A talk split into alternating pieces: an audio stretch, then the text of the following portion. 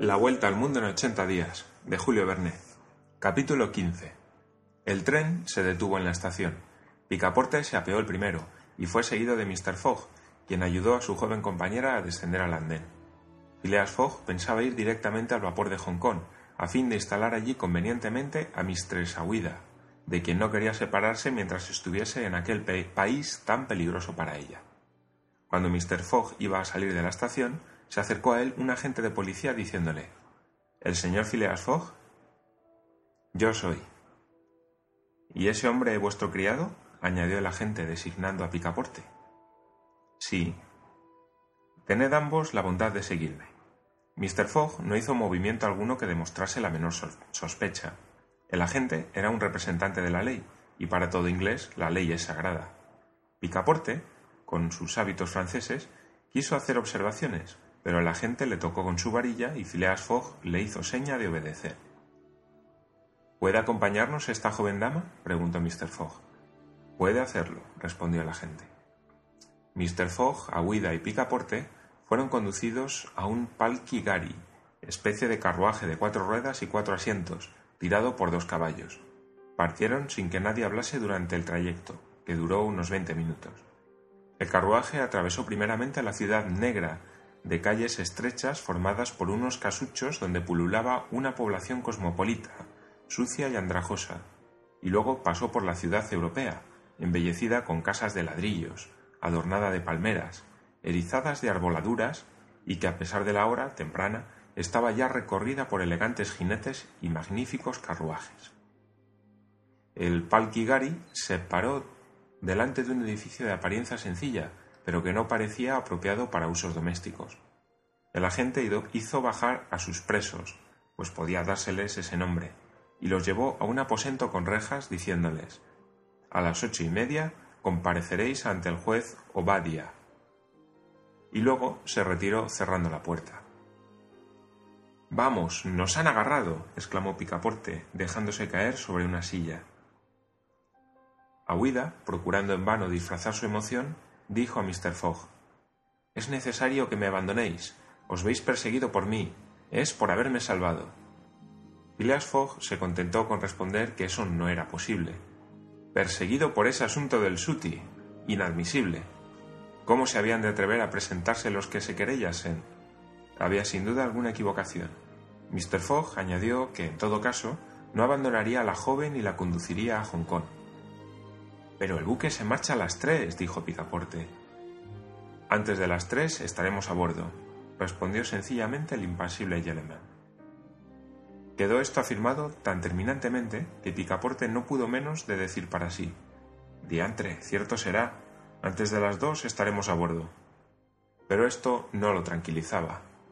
A las ocho y media la puerta del cuarto se abrió. El agente de policía volvió a presentarse e introdujo a los presos en la pieza vecina. Era una sala de audiencias y había un público bastante numeroso, compuesto de europeos y de indígenas, que ocupaba el pretorio. Mr. Fogg, Mr. Aouida y Picaporte se sentaron en un banco frente a los asientos reservados para el juez y el escribano. Ese juez, el juez Obadia, no tardó en llegar seguido del escribano. Era un señorón regordete. Descolgó una peluca colgada de un clavo y se la puso con presteza. La primera causa, dijo, pero llevando la mano a su cabeza exclamó Eh, si no es mi peluca. En efecto, señor Obadia, es la mía, repuso el escribano. Querido señor Oysterpuff, ¿cómo queréis que un juez pueda dictar una buena sentencia con la peluca de un escribano? Se verificó el cambio de pelucas. Durante estos preliminares, Picaporte hervía de impaciencia, porque la aguja le parecía andar terriblemente aprisa en el reloj grande del pretorio. La primera causa, repuso entonces el juez Obadia. Phileas Fogg, dijo el escribano Osterpuff. Heme aquí, respondió Mr. Fogg. ¿Picaporte? Presente, respondió Picaporte. Bien, dijo el juez Obadia. Hace dos días, acusados, que os están espiando en todos los trenes de Bombay. Pero ¿de qué nos acusan? exclamó Picaporte impaciente. Vais a saberlo, respondió el juez. Caballero, dijo entonces Mr. Fogg, Soy ciudadano inglés y tengo derecho. ¿Os han faltado a los miramientos? preguntó Mr. Obadia. De ningún modo. Bien, haced entrar a los querellantes. Por orden del juez se abrió una puerta y tres sacerdotes indios fueron introducidos por un alguacil. No lo decía yo, dijo Picaporte. Esos bribones no son los que querían quemar a esa joven señora. Los sacerdotes se mantuvieron en pie delante del juez, y el escribano leyó en voz alta una querella de sacrilegio formulada contra el señor Phileas Fogg y su criado, acusados de haber profanado un lugar consagrado por la religión brahmánica. ¿Habéis oído? preguntó el juez a Phileas Fogg. Sí, señor, respondió Mr. Fogg mirando el reloj, y lo confieso. Ah, con que lo confesáis. Lo confieso, y estoy aguardando a que esos tres sacerdotes declaren a su vez lo que querían hacer en la pagoda de Pilagi. Los sacerdotes se miraron. No comprendían al parecer nada de las palabras del acusado. Sin duda, exclamó impetuosamente Picaporte, en esa pagoda de Pilagi, en la cual iban a quemar a, su víctima. Los sacerdotes volvieron a quedar estupefactos, asombrándose profundamente el juez Obadia. ¿Qué víctima? preguntó. ¿Quemar a quién? ¿En medio de la ciudad de Bombay? ¿Bombay? exclamó Picaporte. Sin duda no se trata de la pagoda de Pillaji, sino de la pagoda Malebar Hill en Bombay. Y como pieza de convicción, he aquí los zapatos del profanador, añadió el escribano colocando un par de ellos encima de la mesa.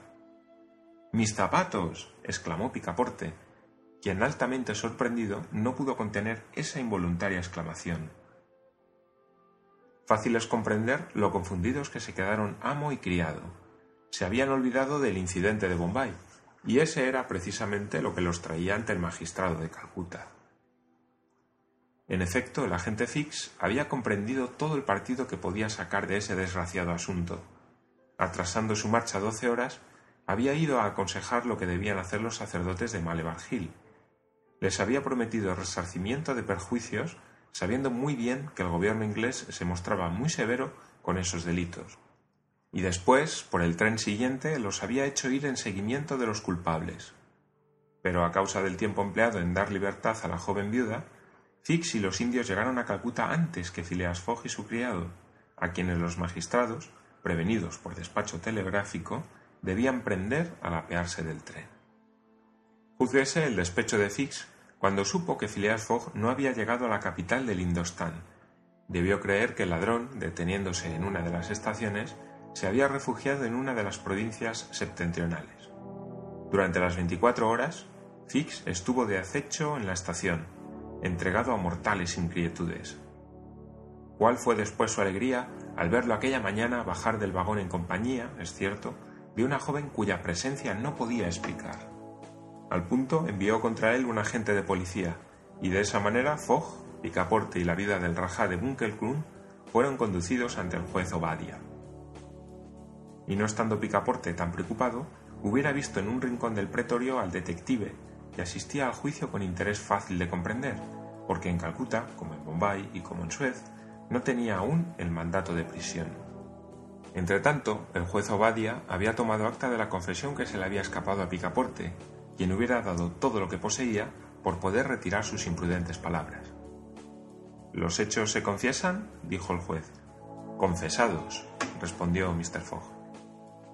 Visto, repuso el juez, que la ley inglesa entiende proteger igual y rigurosamente todas las religiones de las poblaciones indias, estando el delito confesado por el señor Picaporte, convencido de haber profanado con sacrílego pie el pavimento de la pagoda de Malebar Hill en Bombay el día 20 de octubre, condena al susodicho Picaporte a 15 días de prisión y una multa de 300 libras. ¿300 libras? exclamó Picaporte, que solo se manifestó impresionado por la multa. Silencio, dijo el alguacil con áspera voz. Y, añadió el juez Obadia, Considerando que no está materialmente probado que haya dejado de haber connivencia entre el criado y el amo, y que en todo caso esté responsable de los hechos y gestiones de quienes tiene a su servicio, condeno al señor Phileas Fogg a ocho días de prisión y ciento cincuenta libras de multa. Escribano, llamad a otros. Fix, en su rincón, experimentaba una satisfacción indecible. Phileas Fogg, detenido ocho días en Calcuta, era más de lo que necesitaba para dar tiempo a que el mandamiento llegase. Picaporte estaba atolondrado. Esta sentencia arruinaba a su amo. Una apuesta de veinte mil libras perdida y todo por haber tenido la curiosidad de entrar en aquella maldita pagoda. Phileas Fogg, tan dueño de sí, como si la sentencia no le hubiera alcanzado, no había movido tan siquiera las cejas, pero en el momento en que el escribano llamaba a otro juicio, se levantó y dijo Ofrezco caución. Tenéis el derecho de hacerlo, respondió el juez. Fix sintió frío en sus fibras, pero recobró su tranquilidad cuando oyó que el juez, atendida la cualidad de extranjeros de Phileas Fogg y su cuidado, fijaba la caución para cada uno de ellos en la enorme suma de mil libras. Eran dos mil libras más de gasto para Mr. Fogg si no cumplía la condena. Pago, exclamó el Yeleman, y retiró del saco que llevaba Picaporte un paquete de billetes de banco que dejó sobre la mesa del escribano. Esta suma os será devuelta al salir de la cárcel, dijo el juez. Entre tanto, estáis libre. Venid, dijo Phileas Fogg a su criado. Pero al menos que me devuelvan mis zapatos, exclamó Picaporte con un movimiento de rabia. Le devolvieron sus zapatos. Bien caros cuestan, dijo entre dientes. Más de mil libras cada uno, sin contar que me hacen daño. Picaporte siguió con actitud compungida a Mr. Fogg, que había ofrecido su brazo a la joven. Fix esperaba todavía que el ladrón no se decidiera a perder la suma de dos mil libras y que cumpliría sus ocho días en la cárcel. Echó pues a andar tras Mr. Fogg. Tomó este un coche en el cual Aguida, Picaporte y él subieron enseguida. Corrió detrás del coche, que se detuvo en uno de los muelles. A media milla enrada, el Rangún estaba aparejando con su pabellón de marcha izado sobre el mástil. Daban las once. Mr. Fogg llegaba, pues, con una hora de adelanto. Hicks lo vio apearse y entrar en un bote con Aguida y su criado, el agente dio con el pie en el suelo. Bribón, exclamó. Se marcha. Dos mil libras sacrificadas. Pródigo como un ladrón. Ah, lo seguiré hasta el fin del mundo si es menester, pero al paso que va, todo el dinero se habrá ido. El inspector de policía tenía sus fundamentos para hacer esta reflexión. En efecto, desde que se había marchado de Londres, entre gastos de viaje, primas, compras de elefantes, cauciones y multas, Phileas Fogg había sembrado ya más de cinco mil libras por el camino, y el tanto por ciento que se concede a los policías sobre lo recobrado iba siempre bajando.